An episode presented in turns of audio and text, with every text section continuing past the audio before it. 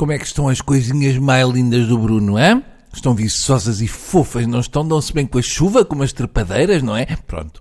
Estão com aquela atitude do, ai, estão tão farto de intimidade, tão farto, Bruno, pá. Está bem, não devia cá pedir para ser padrinho dos vossos hamsters a ver se eu vos atendo. Ora, Segundo uma coisa que li num jornal que trata deste tipo de notícias, o Conselho do Banco Central Europeu, BCE, decidiu acabar com a produção da nota de 500 euros, pelo que já não haverá nas novas séries notas de 500. Que desgosto!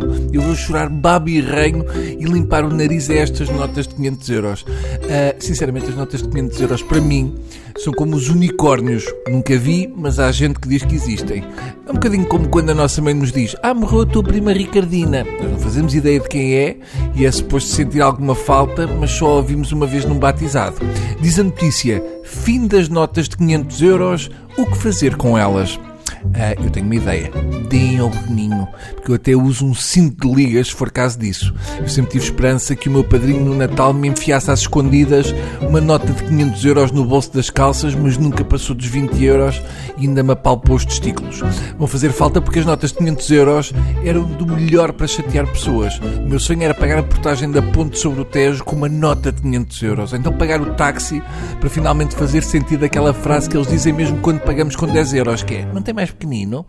Segundo o Banco Central Europeu, a razão para acabar com a nota de 500 euros deve-se à facilidade de uso desta nota em atividades ilícitas, como são as mais compridas, são as que a malta usa para snifar. Ah, não, não é por isso. Eles dão um exemplo na comparação de duas malas com o equivalente a um milhão de dólares norte-americanos, uma composta por notas de 100 dólares, a mais alta ainda impressa pelo Tesouro norte-americano, terá à volta de 10 quilos. Outra com notas de 500 euros teria apenas cerca de 2 quilos, como se por 8 quilos de diferença eu deixasse de levar uma mala com um milhão. Epá, não vou levar essa mala, pesa 10 quilos, não estou para fazer esse esforço por um milhão. Depois tenho que fazer cara de esforço quando estou muito feliz. A verdade é que por mim podiam acabar com as notas todas de euro. O símbolo do euro não tem classe. Lembram-se do cifrão? Cifrão era mais alegre, parecia assim brilhava, parecia realmente valer ouro. Até no preço certo havia mais alegria. As notas de euro são frias e distantes. Não adianta procurar conforto numa nota sem cara.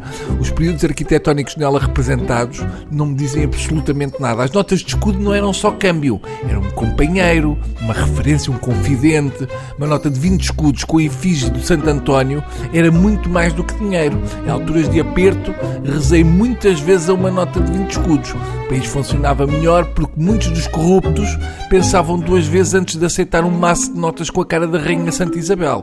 Se têm feito notas de 500 euros com a Nossa Senhora de Fátima, talvez não estivéssemos onde estamos hoje em termos de corrupção. Está bem? Pronto, está feito. Vou receber os meus 500 euros e casa. Que hoje vocês estão insuportáveis. Continuo assim e ainda vou para a Rádio Renascença. Portanto, põe-se a pau, está bem? Adeus.